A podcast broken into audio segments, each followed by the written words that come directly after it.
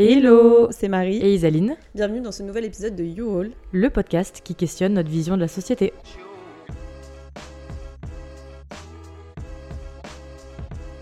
Hello tout le monde, aujourd'hui on se retrouve pour un nouvel épisode de You All Podcast. C'est le troisième hors-série euh, qui rejoint la première saison qui aborde la thématique des relations amoureuses. Et aujourd'hui euh, on se retrouve avec euh, un couple qui sont en fait bah, des amis à moi.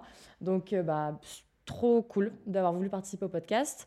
Est-ce que vous pouvez juste vous présenter rapidement très succinctement, genre votre prénom et me dire un peu qui vous êtes et ce que vous faites. Alors moi, je m'appelle Anna. Actuellement, je suis illustratrice et aussi euh, nounou à domicile. Voilà. Moi, c'est Brian, j'ai 31 ans. Je travaille chez Enedis, donc euh, filiale d'EDF. Et euh, voilà. C'est parfait. La thématique de l'épisode que j'ai voulu aborder, c'est pour ça que Brian et Anna sont avec nous aujourd'hui, c'est la thématique des couples mixtes alors, est-ce qu'il y a un meilleur terme pour. Euh, est-ce qu'il y a un, autre terme pour décrire ce que je viens de dire Ou les couples mixtes, c'est ce qui fonctionne le mieux? Non, moi je trouve que c'est adapté. Ouais, effectivement.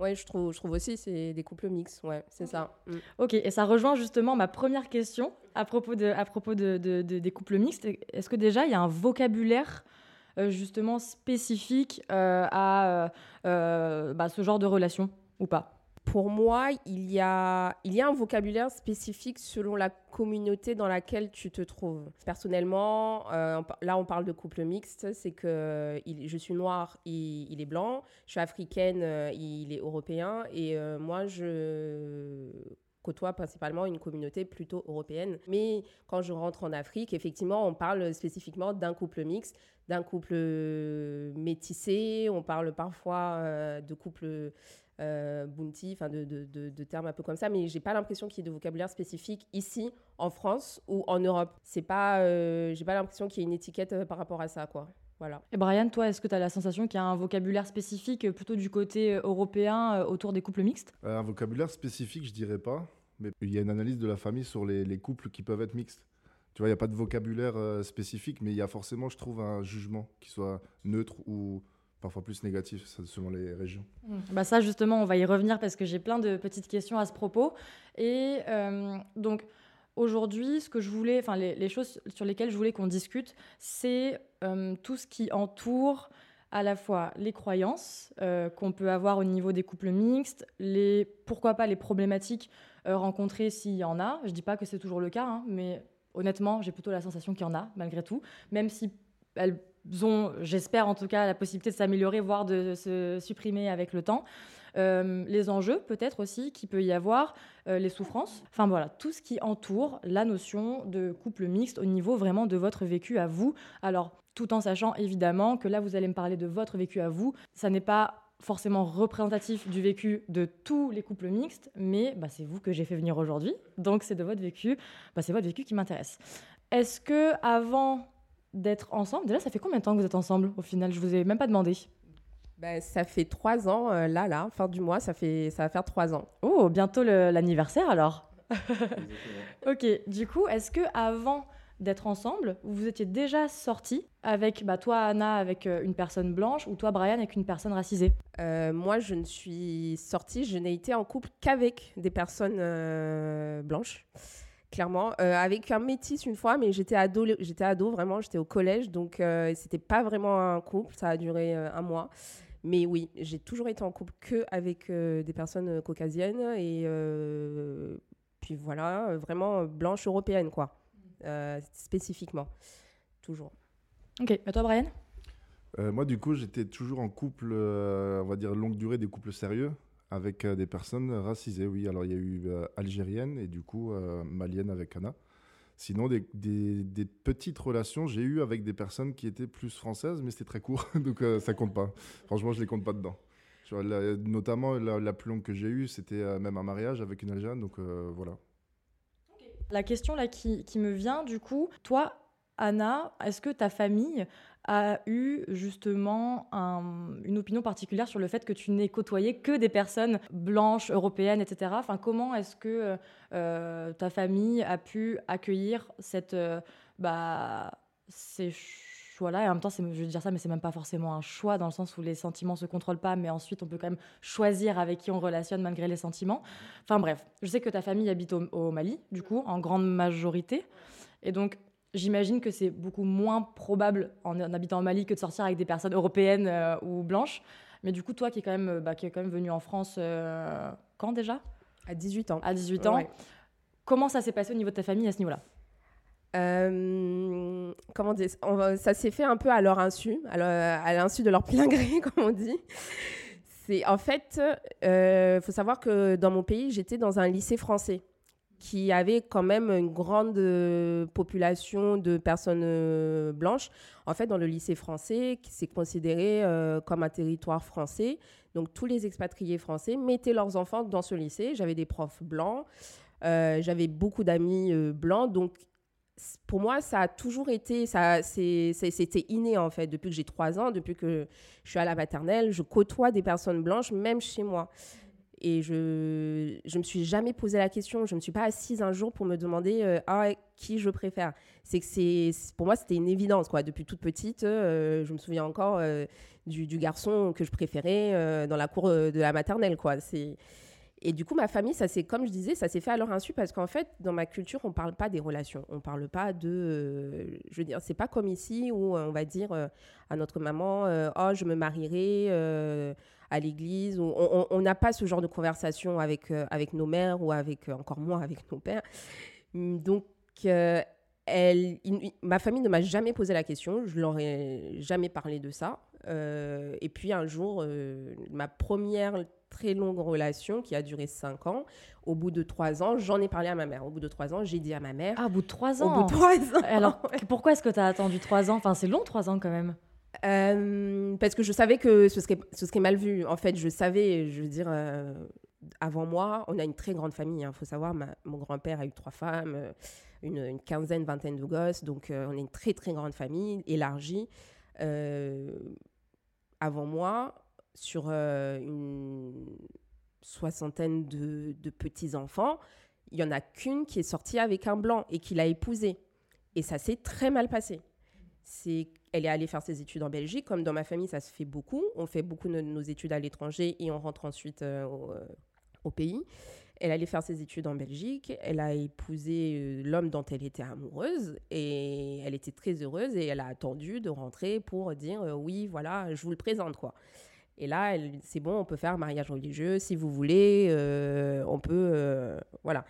Ma grand-mère l'a très mal pris. Je me souviens, j'étais, encore jeune, mais, je me souviens que ma grand-mère l'avait très mal pris. Euh, on m'avait dit qu'elle avait limite fait un malaise. Vraiment. Et du coup, c'était pas très encourageant déjà. À partir de là, c'était, c'était compliqué.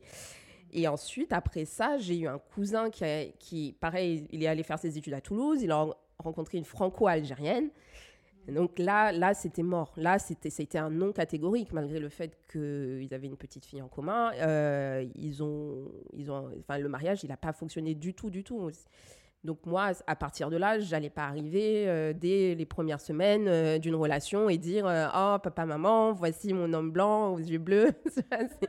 non, c'était pas possible quoi. Et encore moins à mon père, je l'ai dit à ma mère. Elle avait discuté un peu avec lui, mais j'ai jamais été proche d'eux, donc pour moi c'était plus informationnel que relationnel. Là, c'était vraiment histoire de dire à mes parents voilà ce qui se passe dans ma vie, qu'ils le découvrent pas autrement. J'attendais rien en fait de leur part. Ok. Et toi, Brian, donc avant d'être euh, en couple avec euh, Anna, tu as eu une longue relation sérieuse où tu disais même que tu t'étais mariée donc avec une euh, femme algérienne, c'est ça? Mais en même temps, tu es aussi, es aussi sortie avec des personnes enfin, européennes, blanches, etc. Est-ce que ça a été une difficulté pour ta famille? Ben, La première fois où tu as relationné avec une personne racisée, enfin, comment ça s'est passé? Est-ce que tu peux voilà, nous expliquer un petit peu? Ouais, bah, ça a été difficile, je trouve, avec du recul. La première euh, fille avec qui je suis sorti en longue, durée, c'était une Algérienne. Et euh, c'est pas du tout passé avec ma famille. Très mauvaise relation, très mauvais contact. Euh, mais ils m'ont jamais dit sincèrement, tu vois. Ils m'ont, dit oui, on est, on est, euh, comment dire, on est heureux pour toi. Mais en vrai, ils me faisaient vivre à moitié un enfer. C'est que c'était des tensions entre elles et eux. Et du coup, moi, j'étais au milieu. Donc ouais, c'était difficile. Et comment est-ce que tu réagissais en fait Enfin, comment est-ce que tu essayais de te positionner toi dans ces moments-là? Passif. J'étais très passif. Pourquoi? Ben, parce que j'étais jeune déjà, c'était à 18 ans, de 18 à 23 ans que j'avais cette relation. Et du coup, euh, c'était euh, c'était difficile euh, de savoir ce que je voulais, ce que je devais faire, ce que je devais pas faire, être dans quel camp, parce que j'avais pas de camp à être. En final, j'étais dans les deux, mais indirectement, il me, il me mettait dans une position où je devais choisir un camp. C'est la sensation que j'avais. Donc du coup, c'était difficile. Ouais. Et alors, comment ça s'est passé avec euh, Anna, du coup? Bah Anna, c'est différent parce que déjà, je suis plus mature. J'aff- J'affirme beaucoup plus mes positions. Je leur donne beaucoup moins de droits de regard sur ma vie. Ça me protège déjà. Et Anna est pas arabe, elle est euh, métisse. Elle est, euh, tu vois, plus africaine, pas maghrébine. Et euh, vis-à-vis de ma famille, je pense qu'ils ils sont un peu incultes là-dessus, mais ils, ils ont des difficultés avec les maghrébins et pas les africains. En soi, je vois pas de différence, mais pour eux, a priori, il y en a. Ok. Et euh, du coup, est-ce que tu as rencontré euh, sa famille? Comment ça s'est passé? Euh, ben pour moi, ça s'est bien passé. Et en fait, j'avais euh, les échos déjà de ce que Brian vient de dire, du fait qu'avec ses ex, ça s'est plutôt mal passé. Je savais déjà que ben, moi, c'est moi, je ne suis, pas- suis pas pareil. Je savais déjà qu'au niveau de mon tempérament, j'étais quelqu'un de, de quand même plus calme, plus posé. Je ne m'inquiétais pas plus que ça. Je trouve que ça s'est plutôt bien passé. Je sais que lui, il était assez stressé, mais moi, je, trouve que ça s'est plutôt bien passé. On, est, on y est allé euh, à, Noël. On a, on a passé de bonnes vacances. Et puis, euh, comme il dit, c'est, on, est, on est plus adultes. Du coup, euh, il y avait moi, je, je leur dois le respect, c'est ses parents. Mais l'objectif, c'est pas non plus euh, qu'on soit les meilleurs amis du monde. Moi, ça s'est très bien passé parce que je me suis très bien entendue avec eux, tant mieux. Mais s'il y avait eu des tensions, l'objectif, c'était surtout de, de, de passer un bon moment. quoi. Et donc toi, Brian, donc tu stressais, en fait tu stressais de cette, de cette rencontre-là parce qu'elle disait, elle disait que euh, toi, tu étais plus stressé qu'elle au final. Donc La- toi, tu t'avais pour des première appréhensions Oui, ça va. ben, J'avais des appréhensions euh, certaines, mais euh, au final, ça s'est bien passé, oui. J'ai gardé mon self-control et au final, euh, comme je t'ai dit, je je donne pas de droit de regard sur ma vie, donc du coup, il y a moins d'armes pour aller contre moi, tu vois. Mais ouais, en soi, ça va. Mes parents sont pas non plus. je pense pas qu'ils soient vraiment racistes, parce qu'en gros, c'est ça le sujet. Mais je pense qu'il y a une part de, je sais pas, de, de manque d'information où ils, ils cherchent pas trop, trop loin sur ce sujet, tu vois. Vis-à-vis, par exemple, des Maghrébins, ça, franchement, je, je comprends pas. Toute ma famille, euh, ils ont un souci avec ça. Du moins, un souci, euh, un souci, comment dire, passif. Ou je sais pas, il n'y a pas un vrai souci. Tu leur dis il y a un souci, ils vont dire non. Mais tu sens qu'il y a quelque chose qui gêne, tu vois. Il y a une petite gêne. Voilà, c'est ça en fait, vraiment. Il y a une gêne, mais, euh, mais voilà, mais il n'y a pas de problème. Moi, ce que, quelque chose que, que je remarque, c'est que beaucoup de personnes ont des croyances euh, par rapport à certaines choses et ont des pensées un peu stéréotypées par rapport à certaines choses qui leur sont inculquées par leur éducation, la société dans laquelle ils vivent, euh, le- leur culture. Et euh, ben, on va pas se mentir, on est en France, il y a des croyances sociétales qui existent à l'égard des personnes, euh, à l'é- à l'égard des personnes racisées. Ça, c'est, enfin, en tout cas, moi, ça me paraît quand même être un fait. Tu me diras ce que tu en penses, Anna. Donc, d'autant plus, du coup, les familles sont aussi les premières à faire inculquer ces croyances à leurs enfants, à leur entourage. Et en fait, c'est des choses, c'est des croyances qui, du coup, vont se transmettre de génération en génération. Et si, à aucun moment dans la dynamique générationnelle, elles, sont remises en question, en fait, elles vont continuer à être perpétrées, quoi, ces croyances-là. Donc, au final, ben, du coup, la question qui me vient, c'est t'as ta famille qui avait ces, ces croyances-là, et visiblement, tu n'as pas été, on va dire, si, enfin, endoctriné par, par ces croyances, puisque bah, tu as relationné en fait avec euh, des personnes, euh, avec des personnes racisées. Donc, comment t'expliques toi, Brian, que euh, t'es pas euh, suivi, on va dire, tu vois, la dynamique un peu euh, de pensée de ta famille? Ouais, le schéma, tu veux dire le schéma genre familial? Aucune idée. Aucune idée. Comme sur d'autres sujets où j'ai pas suivi leur méthode ou leur, euh, comment dire, leur doctrine, comme tu dis. J- J'en ai aucune idée. C'est juste ma manière de réfléchir qui est différente. Voilà, je me pose peut-être plus de questions ou voilà, je juge pas autant. ou- Mm. C'est vrai que c'est difficile à dire. Je suis pas dans leur tête. En tout cas, moi, je sais que je me, bah, je me remets en question. Beaucoup. Peut-être plus que eux. Ils le font aussi, mais peut-être que je le fais d'une autre manière. Je vais pas dire qu'ils font les choses mal, mais ils le font pas comme moi, c'est sûr. Voilà. Pour rester, euh, on va dire, euh, on, on arrondit les ongles quand même. Parce que ça reste un podcast. S'ils tombent dessus, faut qu'ils faut qu'ils comprennent les choses. Je sais Ah, je, pas suis pas, s'ils- je suis pas sûre qu'ils tombent Non, dessus, je il y a pense pas non chance. plus. Mais si, si, admettons, un jour ils tombent dessus, ben, j'ai aucune gêne, mais au moins ils comprendront les choses. ou du moins ils écouteront la manière dont je l'ai dit, euh, sans que je leur dise directement. C'est vrai que ça peut, ça peut être sympa. Voilà, je ne sais pas si j'ai répondu à la question, mais... Tu as bien Si. répondu à la question. Allez, parfait. Euh, du coup, j'ai une, une autre question pour, euh, pour vous deux. Est-ce que à un certain moment, alors pas forcément dans votre relation entre vous, mais dans vos relations, on va dire de manière générale, euh, est-ce que vous avez déjà eu peur du jugement? Moi, peur du jugement euh, vis-à-vis de mes belles familles, euh, pas vraiment. J'en ai, jamais vraiment eu parce que je sais que j'ai toujours été un peu audacieuse dans les manières dont je, relationnais. Et je sais aussi que hum, bah, ma manière de relationner a toujours été complètement rejetée par ma propre famille. Du coup, je ne me suis jamais vraiment sentie intégrée dans, ma propre famille. Et en arrivant, euh, en fait, euh, j'ai quitté mon pays à 18 ans pour venir ici. Pour moi, c'était le moyen d'enfin être moi-même. J'ai toujours su qui j'étais, mais je ne pouvais pas l'être là où j'étais. Ici, c'était l'occasion, du coup, avec mes belles familles, pour avoir déjà vécu du racisme, même dans mon propre pays, par euh, des blancs dans mon lycée français, pour avoir subi du racisme au collège, au, au maternel, au lycée euh, là-bas. En arrivant ici, pour moi, c'était, euh, si ça avait été le cas, il n'y aurait eu rien de plus ou de moins. Il y a eu des choses, hein, bien sûr, il y a des choses qui se sont passées euh, euh, qui, pour n'importe qui, peuvent être très, très choquantes, mais qui, pour moi, limite, j'étais, j'étais déjà vaccinée, quoi. Donc, euh, je me suis jamais dit, euh, ah, ça va mal se passer avec, euh, avec mon compagnon parce que je peux éventuellement subir telle ou telle chose. C'est non, pas vraiment. Au contraire, pour moi, c'était une occasion de, de faire découvrir parce que, comme Brian me disait, c'est quand on subit ça, c'est de l'ignorance en fait. Moi, je le vois très bien. Cette ignorance, je l'ai dans ma propre famille. Donc, si je juge pas ma famille, je peux pas juger ce qui se passe ailleurs.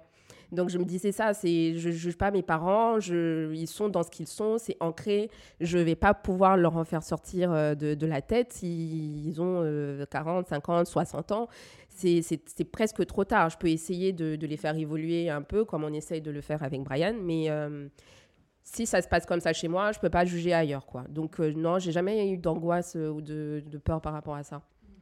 Et toi, Brian, est-ce que tu as déjà euh, eu un quelconque moment euh, dans, dans, tes relations euh, avec ton ex-femme ou avec Anna, peur du jugement? Bah oui, j'ai déjà eu peur du jugement. Avant, euh, beaucoup plus. Maintenant, euh, presque plus du tout par rapport au, à la vie qu'on pouvait se faire, alors plus de, de ma famille, le jugement qu'ils pouvaient avoir sur euh, ce que je faisais ou, ou les relations que je pouvais avoir, tu vois, le fameux droit de regard. Mais du coup, là, non, maintenant, actuellement, non, tout va bien. Et est-ce que vous, là, dans votre relation, vous avez déjà vécu des situations euh, de critique ou de discrimination ou euh, de euh, rejet, mais vraiment, vous deux, ensemble? Oui, ensemble. Alors, c'est pas lié forcément à la mixité, si c'est le sujet de base. Mais on a déjà eu, quand on est en couple, des personnes qui ont pu nous agresser verbalement assez de manière virulente. Mais après, euh, je ne sais pas si ta question, c'était vis-à-vis du. de la Oui, mixité. plutôt, plutôt vis-à-vis de la De mixité. la ouais. mixité, non. De la mixité, non. Il n'y avait pas de. C'était pas caractérisé sur euh, les origines ou sur euh, la, la religion. Moi, franchement, non. Enfin, en dehors de nos familles, bien non. Je... Non, non, bah, avec, avec Brian, jamais, jamais. Après, euh, moi, je sais que depuis que je suis ici, depuis que je suis en France, déjà euh, au Mali, c'était le cas. Euh, ici, je sais que quand je me promène dans la rue avec lui et que je croise euh, des hommes, euh, des hommes noirs, on nous regarde avec insistance. Voilà, et, et j'arrive jamais à savoir si c'est parce qu'il me trouve jolie ou si c'est parce qu'il ne cautionne pas le fait que je suis avec lui. À- au Mali, c'est encore pire parce qu'on y, on y est allé ensemble. Oui, et ça, vous, justement, j'aurais des questions euh, spécifiques par rapport à ça, mais on y reviendra plus tard. D'accord. Mais, mais non, franchement, jamais. Et c'est pour ça que tout à l'heure, je disais que, au final, euh, je pense que c'est par rapport à ce qu'on dégage aussi. C'est qu'on. nous- Non, on n'a jamais rien eu, hein, vraiment. euh, même avec mes ex, moi, j'ai jamais rien eu de, de tel euh, avec qui que ce soit. Ça peut être considéré comme une agression non verbale, non physique. Le regard, parce que c'est vrai que ça peut être un jugement fort, intense. Il te regarde, tu vois, genre vraiment, en, en lui, il te juge, mais tu le sens, quoi. Ça peut être ça. Ah oui, carrément, et, pour moi, c'est le Après, cas. hein. ouais, sur la mixité, là, il y, a- il y a ça. À part ça, non. Ok. Et euh, alors du coup, là c'est plus une question de culture. Est-ce que vous pensez qu'il y a vraiment une injonction un peu officieuse à être en couple avec quelqu'un de sa propre culture? Ah, mais elle n'est pas officieuse. oui, mais elle n'est pas officieuse, mais du tout. Je veux dire, euh, s'il pouvait y avoir une Bible sur euh, comment euh, relationner dans sa, dans sa culture, dans, dans, dans, sa, dans sa propre race, j'aime pas ce mot-là, mais il l'emploie. Ces personnes qui, qui ont ces, ces, injonctions, il l'emploie clairement. Donc, il, il, le ferait s'ils avaient le droit de le faire légalement, il le ferait. Mais moi, je sais que clairement, c'est c'est pas du tout officieux. Moi, on me l'a dit. On me l'a répété euh, plusieurs fois. Euh, bah, justement, quand, quand, quand, ma cousine, il s'est passé ce qui s'est passé, on m'a dit, bah, tu vois, regarde. Euh, pareil avec mon cousin, ah, bah, t'as vu, regarde, attention à toi. Moi, ensuite, j'ai fait le pas, j'ai présenté un blanc à ma famille. Alors, on a dit à mes cousines, ah, bah, attention, regarde. Mais donc, c'est pas officieux. Hum, Et c'est ça qui est triste. Après, moi, je sais que c'est spécifique parce que je, je, je, viens d'un pays euh, euh, africain qui a une majorité religieuse musulmane. Donc, euh, ma famille, malgré le fait qu'on on a beaucoup voyagé, malgré le fait qu'on ait tous fait des études supérieures, on reste quand même très traditionnel. C'est pas de la. Comment dire On n'est pas c'est de la peur de l'étranger. C'est hum, c'est pas de la discrimination dans le sens où ils sont très accueillants. Ils ont aucun problème à accueillir euh, des personnes de toutes les origines à la maison, à ce qu'ils ils dorment là, euh, qu'ils mangent avec nous, qu'ils vivent là. Mais euh, relationner, ah ouais, mais c'est le croque-mitaine pour mais vraiment c'est. Je... pourquoi? Ah, c'est une très bonne question. C'est une très bonne question. Je, pense que je comprendrai jamais Vraiment, je comprendrais réellement. J'ai des suppositions parce que j'ai quand même été élevée par ma grand-mère, donc je suis assez proche d'elle et c'est l'une des plus euh, virulentes sur le sujet. Mais euh, je sais que c'est quelqu'un de bien, mais je comprendrai jamais parce que j'ai depuis toute petite, c'est quelque chose qui, je sais pas, moi, ça n'a pas fait tilt comme pour Brian. Je sais pas pourquoi est-ce que je ne suis pas leur schéma, mais ça a jamais fait tilt dans ma tête en fait. Je ne saurais pas te dire pourquoi. Donc je sais pas alors que tu as grandi avec eux. C'est pas, pas comme si tu avais, euh, euh, c'est pas comme si avais euh, habité en France ou dans un pays européen depuis toute petite. C'est pas comme si tu avais grandi avec la culture européenne. Tu as quand même grandi avec la culture bah, de ta famille et du Mali. Ah et pourtant, tu n'as pas du tout bah, comme le disait Brian, pour, lui, pour lui, tu n'as pas du tout euh, euh, bah accroché en fait, à, cette, euh, à, cette dynamique-là. En fait. Bah, je, suis, je suis allée à l'école coranique. J'ai pratiqué pendant longtemps, jusqu'à mes 18 ans. Enfin, je sais pas. après, je, je, remercie vraiment qui, qui, qui, que ce soit d'être comme ça, parce que je pense que ça doit être émotionnellement très compliqué pour ceux qui ont déjà été justement dans, dans la dynamique de leur famille qui ont déjà compris un peu pourquoi leur famille euh, pensait comme ça et qui euh, sont tombés amoureux malgré eux de, de, quelqu'un qui n'était pas accepté. Et je pense que ça doit être très compliqué pour ces personnes-là.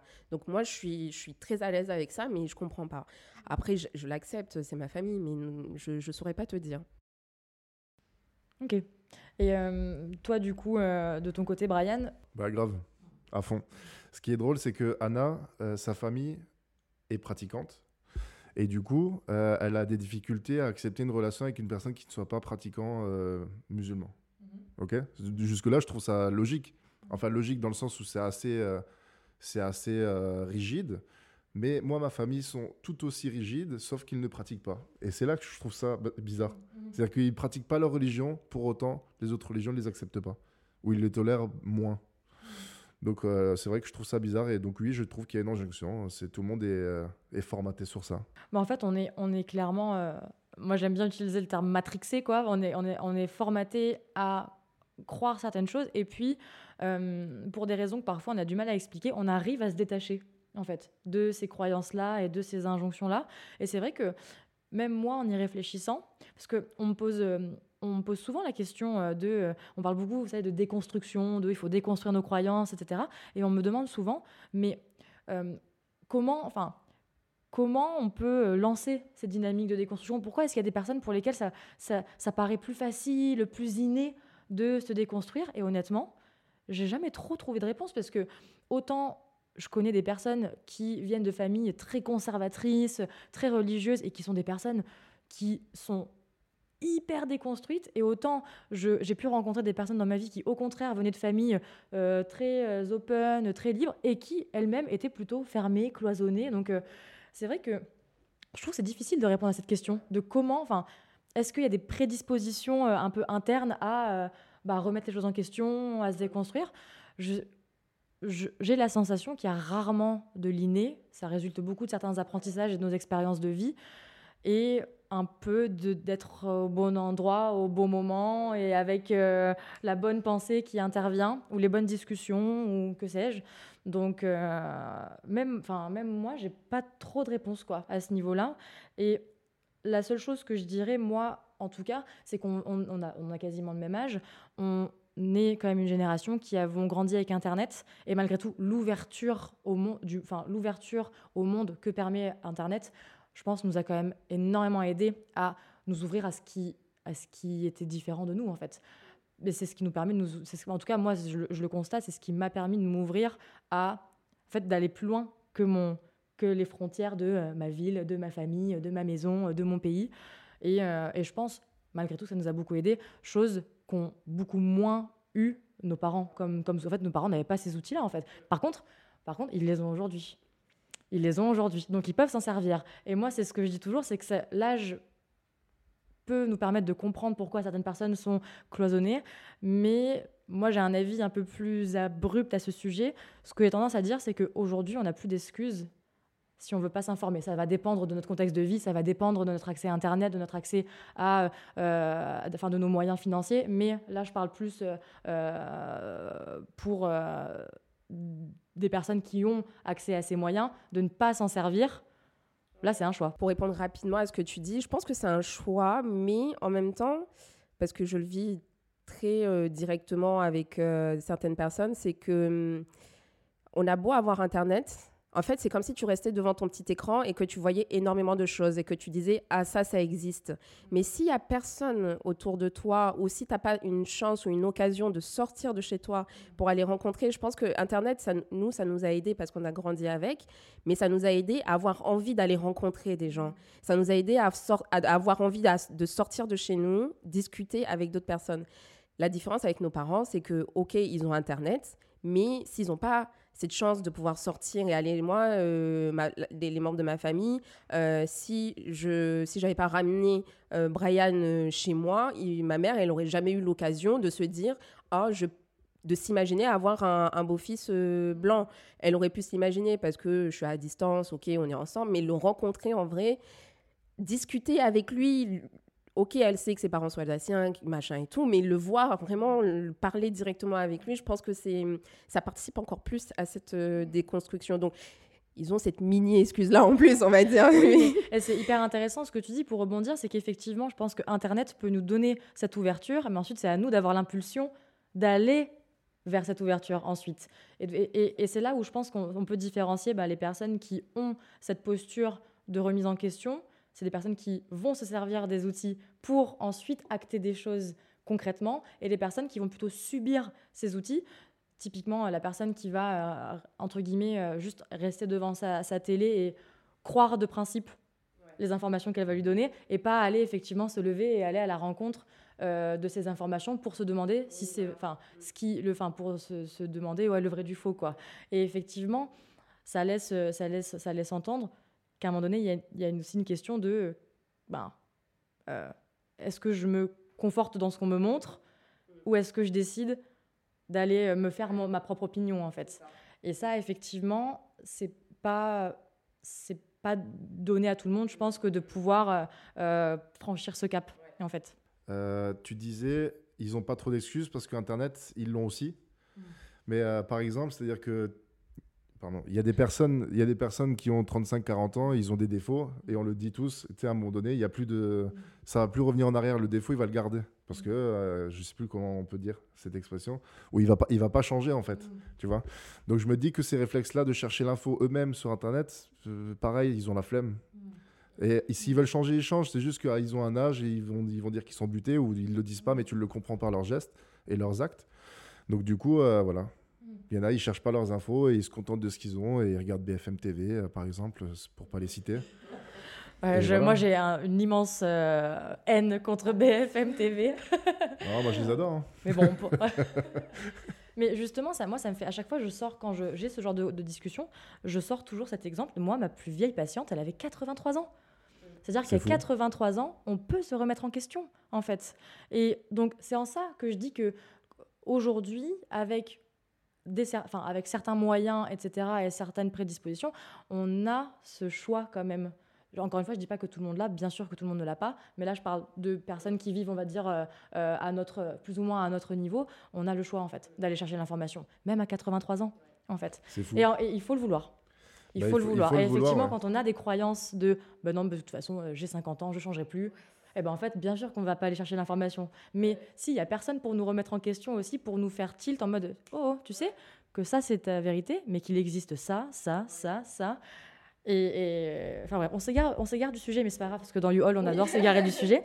Euh, pour euh, rebondir, euh, moi la question, une autre question que j'avais, c'est est-ce que votre relation à vous deux, maintenant en plus vous, vous habitez ensemble, donc sous le même toit, si je dis pas de bêtises, je, je fais genre que je sais pas alors que je le sais, tu vois. sais, oui. Euh, est-ce que votre relation, elle vous a fait re-questionner, voire changer certaines croyances ou certains comportements euh, que vous aviez avant? Quand tu dis croyance, tu parles de religion Ou des croyances Non, euh, des croyances générales, c'est-à-dire par exemple, genre, ouais, j'ai pas d'exemple en fait, mais euh, est-ce que ça, le fait de- d'être en couple, d'habiter ensemble, de vivre cette relation, euh, ce- cette relation euh, mixte ensemble, est-ce que ça a pu bah, faire changer certaines croyances que vous aviez avant Ça a pu faire, enfin, vous faire remettre en question sur certaines choses. Enfin, comment est-ce que ça vous a fait évoluer en fait cette relation-là? Bah oui, alors ça m'a fait évoluer, ça a forcément changé du coup des croyances. Des croyances euh, en moi ou des croyances en le couple? en, en- en- ouais, en, en le couple, je sais pas si on peut dire ça comme ça. Et du coup, euh, moi, ça m'a fait évoluer et j'évolue encore au jour le jour, ouais. Euh, alors moi, c'est, je pense que c'est après, c'était un objectif aussi, c'est que comme j'ai grandi dans une famille où on ne, comment dire, euh, euh, on m'a pas euh, vraiment donné l'occasion d'aller voir vraiment ailleurs, mais le lycée français m'a encouragé vraiment à avoir un esprit critique sur énormément de choses. Être en couple avec euh, ben, quelqu'un qui n'a pas grandi dans, dans les mêmes conditions que moi, euh, avec une même culture que moi, ça m'a appris en fait à, à être plus pédagogue sur beaucoup de choses. En fait, je me rends compte que parfois on est dans nos habitudes et l'autre ne, peut pas forcément comprendre. euh, mais par exemple, je sais que c'est un sujet qu'on a beaucoup, le sujet du racisme, on en parle. Je sais qu'il est très curieux, il me pose des questions et du coup, euh, ça m'a appris en fait à être plus pédagogue, à parler de manière plus, simple pour que les, gens puissent comprendre, à, être moins dans l'émotion par exemple, ou à être moins dans, euh, non mais j'ai vécu ça, donc non, c'est vraiment... après, c'est euh, c'est des sujets qui sont toujours très compliqués, mais quand on est, quand on est en couple, qu'on vit ensemble au quotidien, ça nous permet en fait de, hum, de mettre vraiment beaucoup plus d'eau dans notre vin et de discuter euh, vraiment de manière très bienveillante. Parce que le but, c'est que l'autre nous comprenne vraiment et qu'on puisse euh, avancer ensemble. Donc moi, je sais que j'ai appris vraiment à être plus pédagogue là-dessus, sur ces sujets-là, parce qu'avant, c'est des sujets, je pense que avec mon ex, c'est des sujets quasiment que j'abordais pas. Parce que soit ça me gênait, soit euh, il avait des réactions qui me plaisaient pas. Mais je sais que là, avec Brian, je, les aborde plus souvent. Euh, et je, le fait qu'il, je sens qu'il comprend, et du coup, ça me fait plaisir parce que du coup, je me dis, bah, j'explique bien, enfin, j'explique mieux, voilà, mieux qu'avant, quoi. Du coup, Brian, en partageant euh, ta, enfin, cette relation avec Anna et du coup, j'imagine aussi euh, bah, les apprentissages qui vont avec, est-ce que toi, maintenant, même en dehors du couple, est-ce que tu es plus lucide justement euh, sur euh, les dynamiques liées euh, bah, au, racisme ou aux croyances un peu, tu sais, stéréotypées sur la couleur de peau, les origines, etc. Est-ce que ça t'a rendu plus lucide, plus sensible à ces thématiques-là dans ta vie en général? Oui. Ouais, bah, de- du coup, là, quand les questions sont plus ciblées, j'arrive plus à trouver des réponses, j'ai l'impression. Donc oui, ça a travaillé ma, ma- mon esprit critique et analytique sur euh, le- ce sujet-là, sur la mixité, et aussi sur le, le- comment dire, sur les orientations sexuelles, tu vois, sur le fait qu'il y a plein de mots qui, qui sont très axés euh, sur, euh, comment dire, sur l'homophobie ou des trucs comme ça, et elle m'a, elle m'a inculqué plein de choses là-dessus. Et franchement, ça, c'est top.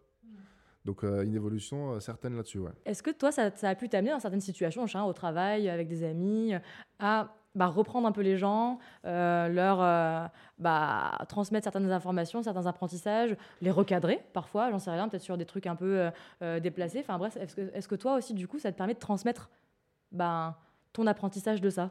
Ouais, ça m'est arrivé plusieurs fois depuis qu'on est euh, en, en, relation. Et euh, même remettre en place gentiment. C'est-à-dire de recadrer quelqu'un et de lui expliquer que bon, c'est pas bien de dire certaines choses et ça n'a pas de sens en fait de le dire quoi.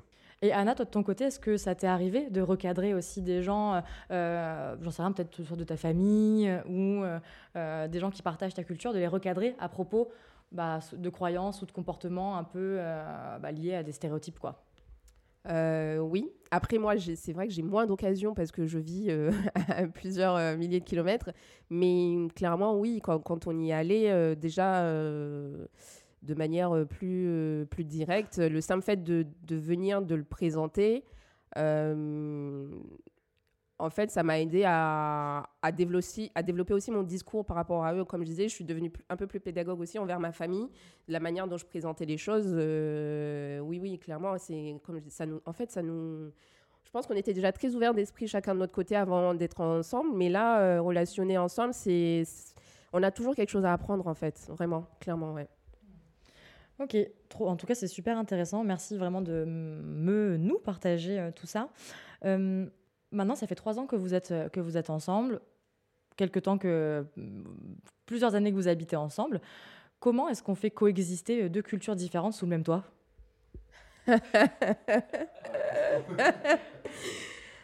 Euh, Et avec amour, comment on les fait coexister avec amour et avec bienveillance et, pour que ça marche en fait quoi? Alors, avant de répondre à la question, il faut savoir que moi, je suis ce qu'on appelle une bounty. Voilà. Moi, je suis, je suis noire à l'extérieur, mais je suis clairement blanche à l'intérieur. C'est un mot que j'aimais pas du tout avant parce que c'est un mot qui est beaucoup utilisé de manière péjorative euh, dans ma culture pour dire euh, t'es une, une blanche, quoi. Mais que j'accepte très bien maintenant. Euh, du coup, je pense qu'il n'y a pas eu énormément d'ajustements à ce niveau-là. Moi, je sais que l'ajustement que je dois faire à chacune de mes relations, à chaque fois que je vis, bon, ça m'est arrivé deux fois, hein, mais quand je m'installe avec quelqu'un, c'est c'est sur mes cheveux. Voilà le moment où euh, je dois euh, me coiffer devant mon compagnon, c'est toujours un moment que j'essaye de retarder, mais je crois qu'avec lui, ça n'a pas été le cas. Mais pas du tout. Mais j'essaie toujours de retarder, de me dire. Euh, en fait, il y, y a, toujours un peu cette espèce de mythe hein, sur les cheveux des femmes noires. faut dire ce qui est dans, dans, toutes les cultures, partout dans le monde. Il y a toujours ce mythe. Enfin, les gens ont énormément de. Il y a presque une fétichisation. Ah bah, il n'y a même pas presque, en fait. Il y a une fétichisation. Il y a une fétichisation. En fait, les gens ont plein de questions, mais plutôt que de les poser, ils sont tous très, euh, très soit méchants, soit maladroits. Du coup, euh, pour moi, c'était un peu compliqué. Je sais que, par exemple, euh, aller dans mes belles familles sans être bien coiffée à l'avance, ne pas avoir besoin de me recoiffer là-bas, c'est quelque chose qu'il fallait que je fasse. Il fallait que je choisisse bien ma coiffure avant, voilà. Euh, à la maison, avec lui, j'ai pas eu ce souci-là, mais je sais que j'ai dû, euh, après, c'est lui expliquer comment c'est fait, euh, comment ça marche, pourquoi est-ce que c'est comme ça et pas, et pas, et pas autrement, pourquoi est-ce que j'aime pas qu'on me touche les cheveux sans me demander la permission, enfin, plein de trucs comme ça. Je sais que, par exemple, moi, c'est compliqué de me caresser euh, la tête parce que j'ai pas les cheveux pour. Du coup, il y a eu un peu à ce niveau-là, mais à part ça, bon, je sais que je fais quelques plats africains à la maison de temps en temps, qu'il qui adore. Euh, du coup, euh, je, lui fais, découvrir ça. Il me fait découvrir des plats alsaciens. Donc, il y, a, y, a, cet échange. Mais j'ai pas l'impression qu'il y ait eu vraiment d'ajustement à faire entre nous. Qu'est-ce que t'en penses, toi, Brian? Bah En fait, c'est pas faire fonctionner deux cultures différentes, c'est faire fonctionner deux personnes ensemble, tu vois. En fait, on, est, on a deux cultures, oui, mais c'est surtout que deux personnes cohabitent ensemble et on est ouvert d'esprit, on se remet en question, on aime apprendre les choses des autres. Et du coup, c'est ça la recette pour moi qui, qui, fait que ça fonctionne bien. Et du coup, bah, au fur et à mesure, tu vois, on apprend des repas, on apprend la coiffure, elle me coiffe aussi. Ça, je sais. Donc voilà, tu coiffure on elle point. Elle m'a même tressé les cheveux il y a pas longtemps, donc euh, ouais, non, on apprend, on apprend chaque jour de l'un de l'autre et c'est top. Et justement, euh, on, j'imagine qu'il euh, y a ce moment peut-être, je sais pas, où, on, où vous pouvez être confronté à la notion aussi d'appropriation culturelle. C'est-à-dire que justement, tu parlais des cheveux.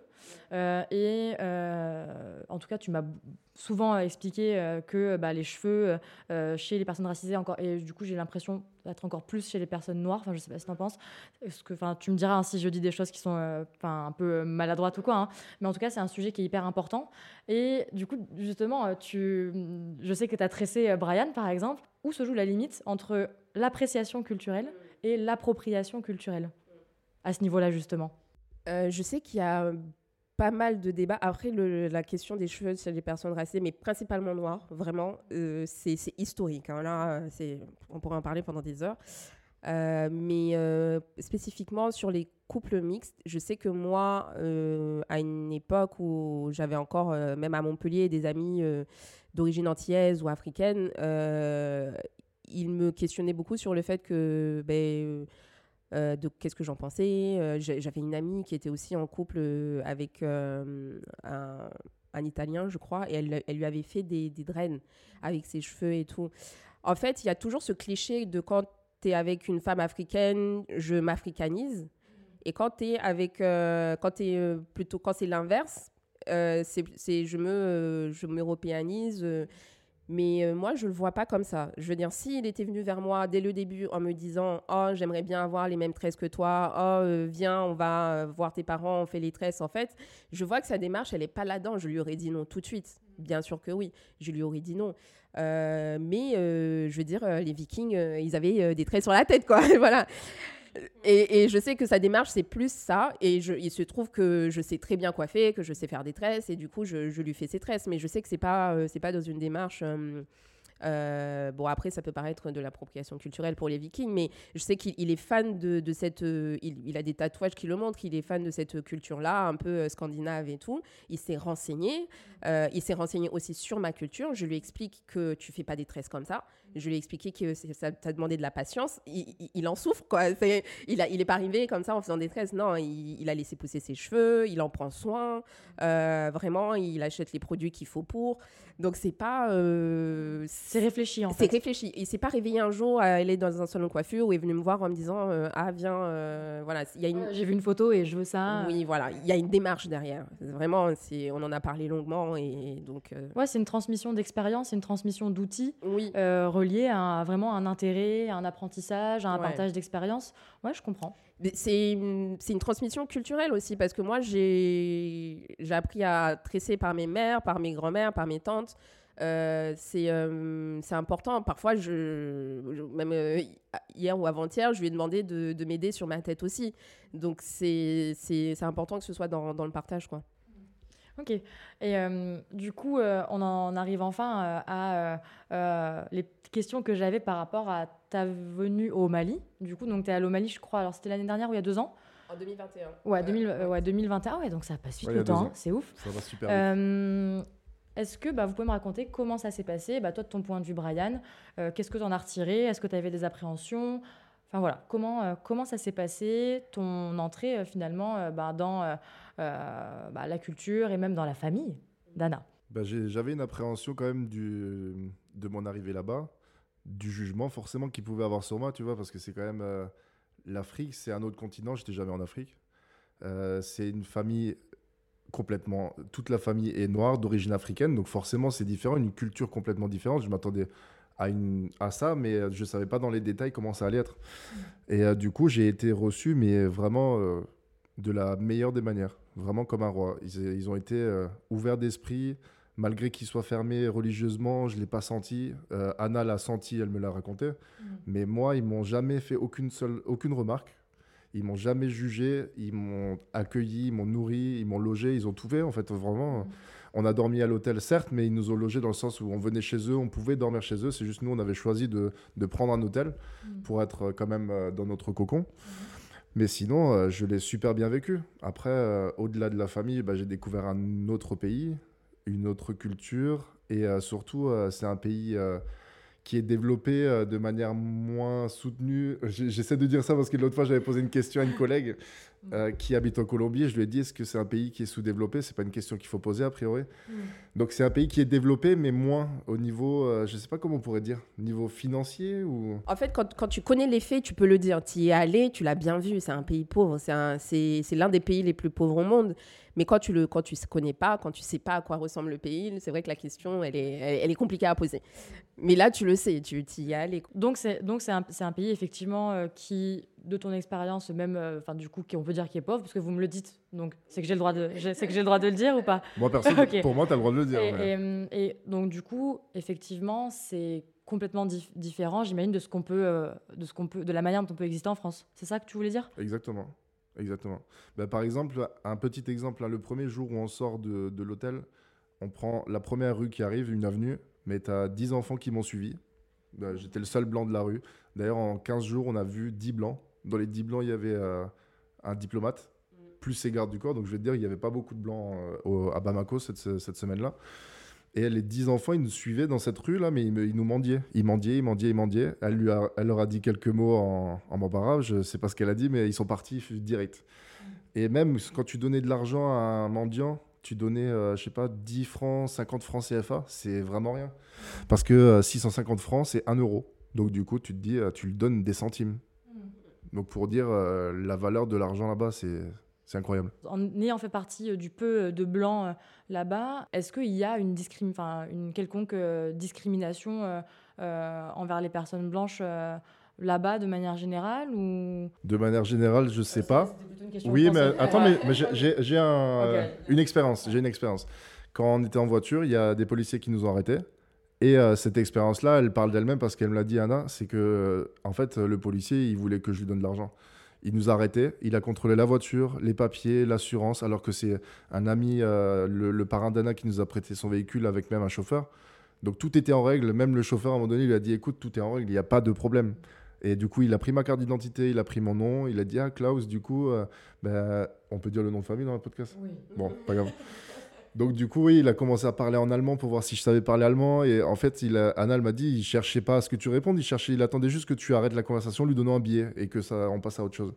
Donc, effectivement, il y a une discrimination envers les blancs, mais vis-à-vis -vis, euh, de l'argent, je pense. En fait, il y a un contexte à préciser, c'est que en ce moment, le Mali est en situation de, guerre depuis. Euh, oui, et c'est important de le préciser parce que ça joue, j'imagine, énormément sur les dynamiques sociales. En fait, depuis 2012, euh, le... politiquement, c'est compliqué, et depuis 2015, encore plus, vraiment. Et là, quand on y est allé, vraiment quelques mois après, euh, l'ambassadeur français a été rappelé. Euh, en fait, il y, y a, une situation au nord qui est compliquée. Il y a eu des, des, blancs qui ont été enlevés, qui ont été euh, vraiment, même dans la capitale, quoi. Même dans un bar où euh, il y avait que, que des blancs. Moi, j'y ai grandi, comme je te l'ai dit, en y voyant régulièrement des blancs. J'y ai grandi en ayant des voisins blancs. Enfin. Donc, il y a eu une période où il y en avait beaucoup, où il n'y avait aucun problème. Mais là où, quand on y était, limite, je pense que j'étais très stressée de l'emmener là-bas parce que je ne savais pas euh, comment est-ce que ça aurait pu se passer? Il, aurait pu être euh, agressé, il aurait pu être enlevé. Euh, heureusement, on avait, on avait une voiture avec un chauffeur, mais là, la situation dont il parlait, il était assis à l'avant parce qu'il est grand et qu'il n'allait pas s'asseoir à l'arrière, mais il aurait dû s'asseoir à l'arrière. Voilà, mais le fait qu'il qu'il était assis à l'avant et qu'on l'ait vu et qu'il avait un chauffeur, on s'est dit, mais voilà, il y, y a tout ce contexte à préciser. Donc effectivement, on n'a pas croisé beaucoup de blancs parce qu'ils ont tous fui le Mali, très simplement. Parce que c'est dangereux d'y être en ce moment. Donc oui, clairement, il y a une situation de discrimination. Euh, les Maliens, la période où on y était et encore aujourd'hui, ont une colère euh, assez, euh, assez soutenue contre les Blancs, particulièrement les Français. Mais honnêtement, honnêtement je peux le comprendre dans, toutes les dynamiques euh, de, racisme de manière générale, honnêtement, je peux le comprendre. Et c'est pour ça que j'emploie plutôt le terme de, peut-être, même pas de discrimination envers les Blancs, mais plutôt de, euh, peut-être de violence envers les Blancs. il y a du rejet. Il y a du, rejet. Il y a du rejet. C'est un, meilleur, c'est un plus juste, j'ai l'impression. Mais au vu du contexte historico-social, des dynamiques de pouvoir et des machins, Vraiment ouais. Je comprends. Alors, quand je dis que je comprends, ça veut dire je, je n'excuse pas les situations de violence individuelle, etc. Mais je, je, je, je comprends le contexte. On sait comment est-ce qu'on en est arrivé là. C'est là, pour le moment, il n'y a, pas, y a, pas y a pas autre chose à dire, mais il serait, il serait venu euh, il y a dix ans avec moi dans un contexte complètement différent. Euh, ça aurait vraiment pas du tout été pareil. Là, clairement, euh, ça aurait été très différent.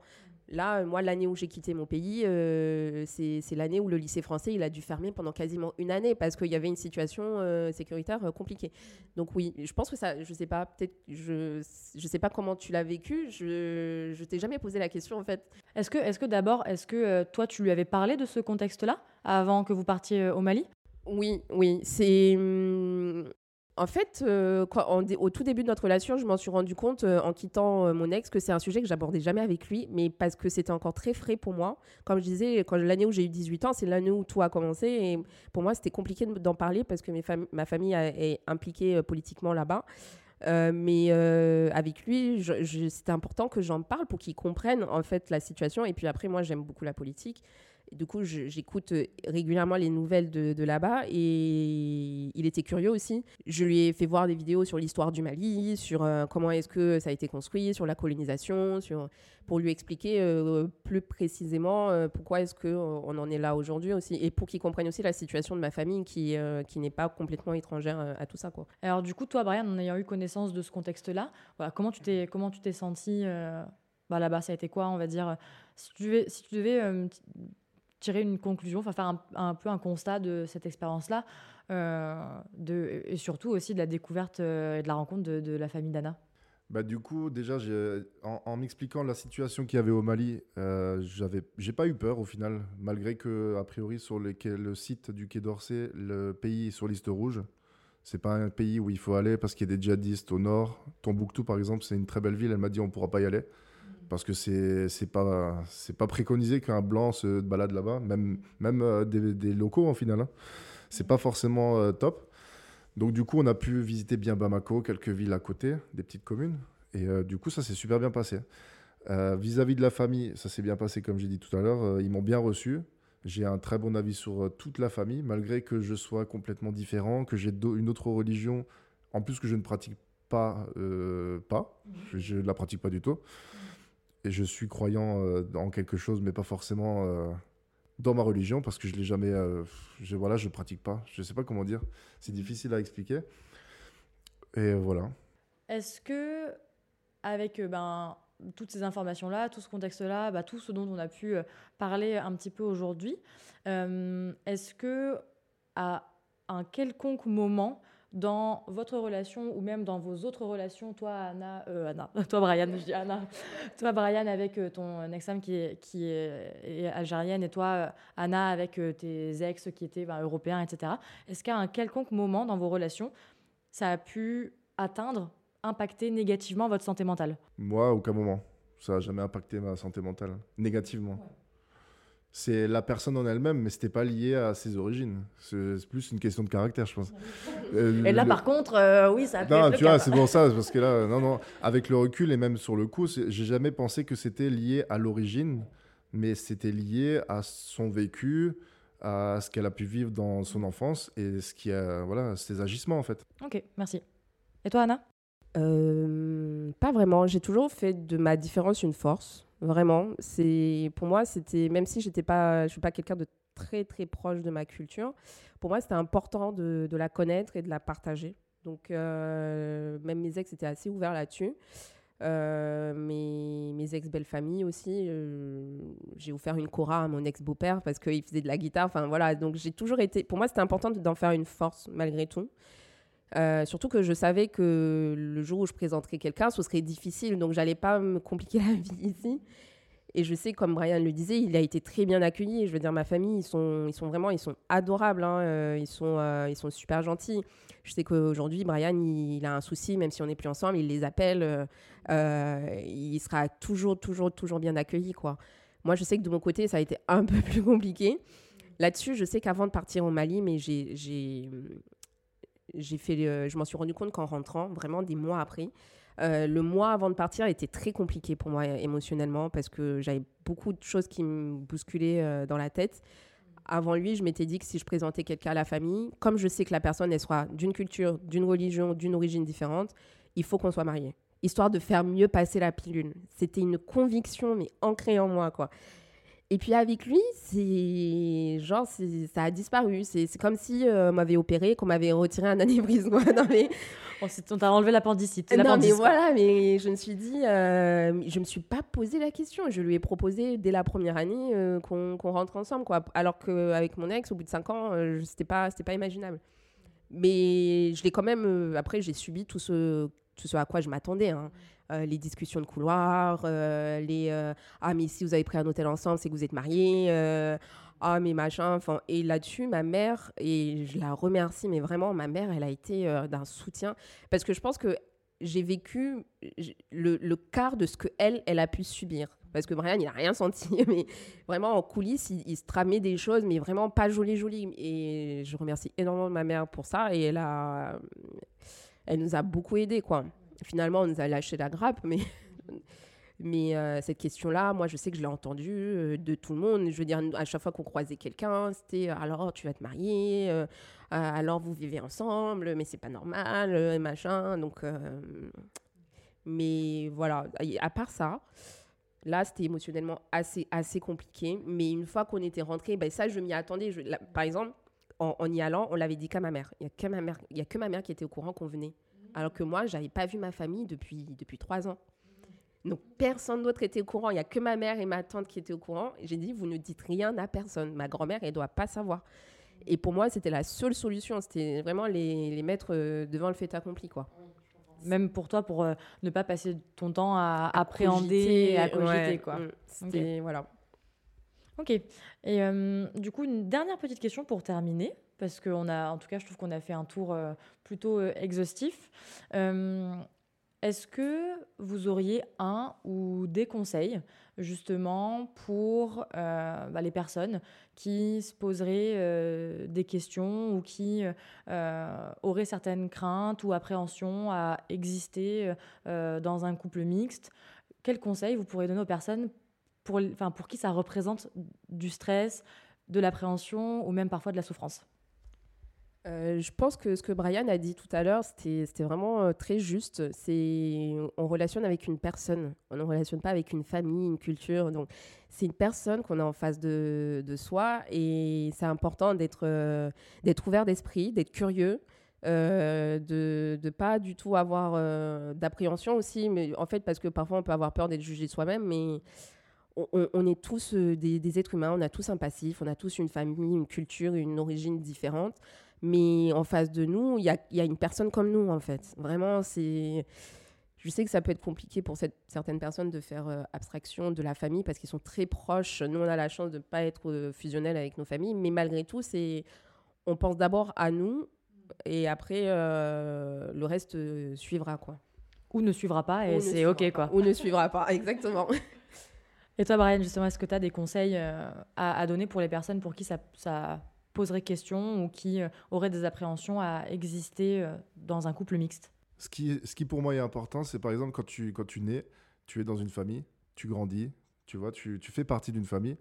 Et à un moment donné, en fait, il faut réussir à prendre des décisions pour soi-même et du coup créer sa propre famille. Et c'est là qu'il faut, il faut se responsabiliser. Il faut pas avoir peur d'affirmer ses, ses, choix et euh, de, de, subir les, les, critiques des autres parce que des critiques, il y en aura tout le temps, on le sait quand tu réussis ou quand tu réussis pas, enfin quand tu réussis, il y a quand même plus de critiques parce que les gens, ils peuvent avoir de la jalousie, même dans la famille. Il y en a parfois plus en famille. Donc moi, ce que je pense, c'est qu'il faut réussir à, comment dire, à relativiser et à pas avoir peur de, d'avoir une critique sur sa propre famille. Une critique dans le sens, eh ben, ils peuvent être comme ça, ils peuvent avoir des points faibles, des, défauts, parce que tu en as aussi, et du coup, il ben, faut avancer. quoi. Et euh, ils vont pas. Si tu t'arrêtes là-dessus, tu vas, tu vas te ralentir dans ta vie. Donc euh, voilà, c'est le conseil que j'ai à donner faut relativiser sur sa vie et il faut, faut, se responsabiliser à un moment donné parce qu'il faut créer sa famille. Enfin, si tu es dans une relation mixte, même dans une autre relation, il faut, faut, créer sa famille parce que dès que tu as ta conjointe ou ton conjoint, c'est ta propre famille à toi. Donc pour moi, ça, c'est important. Ok, trop chouette. Ben écoutez, moi en tout cas, j'ai été super euh, ravie de vous recevoir euh, pour ce hors-série euh, You All. J'espère que vous avez kiffé vous vous prêter au jeu. J'espère que ça va. Je... Enfin, en tout cas, j'espère que vous avez pu dire ce que vous avez eu envie de dire Est-ce qu'il y a des choses que vous auriez voulu rajouter ou est-ce que vous avez eu l'impression d'avoir tout Non, tu nous as bien accueillis. C'était un bel exercice. Moi, c'est la première fois que je fais, euh, que je fais ça, donc c'était drôle. Et après, je laisse euh, la parole à Anna. merci. Euh, non, non, merci beaucoup. J'ai rien d'autre à rajouter de plus, hein, mais voilà, c'était chouette. Pareil, c'est la première fois que je fais ça, l'exercice de parler de notre mixité. au final, je l'avais jamais fait. C'est particulier, mais c'était très sympa. En tout cas, euh, bah, merci d'avoir bien voulu euh, bah, partager ce vécu-là. Euh, bah, j'imagine effectivement que c'est pas un sujet qu'on aborde tous les jours autour, d'un café. Merci d'avoir bien voulu me partager tout ça. Et en tout cas, j'espère que vous, les personnes qui ont écouté cet épisode, j'espère que ça vous a plu. Si vous avez des questions, n'hésitez pas à me les poser. Si vous avez des questions pour Anna et Brian, vous pouvez les poser sur euh, bah, nos réseaux sociaux youall.podcast et je leur transmettrai les questions pour qu'ils puissent vous répondre en retour. Voilà, bah, j'espère que vous avez bien kiffé cet épisode. J'étais trop contente de le faire. Euh, n'hésitez pas à vous abonner à nos réseaux sociaux, donc youall.podcast, TikTok et Instagram. Et puis on se dit à très vite. Salut